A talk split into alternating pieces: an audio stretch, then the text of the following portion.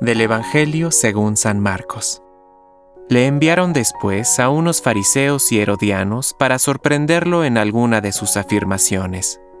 Ellos fueron y le dijeron, Maestro, sabemos que eres sincero y no tienes en cuenta la condición de las personas, porque no te fijas en la categoría de nadie, sino que enseñas con toda la fidelidad el camino de Dios.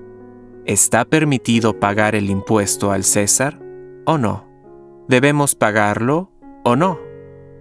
Pero él, conociendo su hipocresía, les dijo, ¿Por qué me tienden una trampa? Muéstrenme un denario.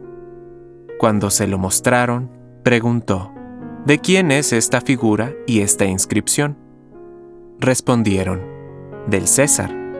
Entonces Jesús les dijo, Den al César lo que es del César, y a Dios lo que es de Dios.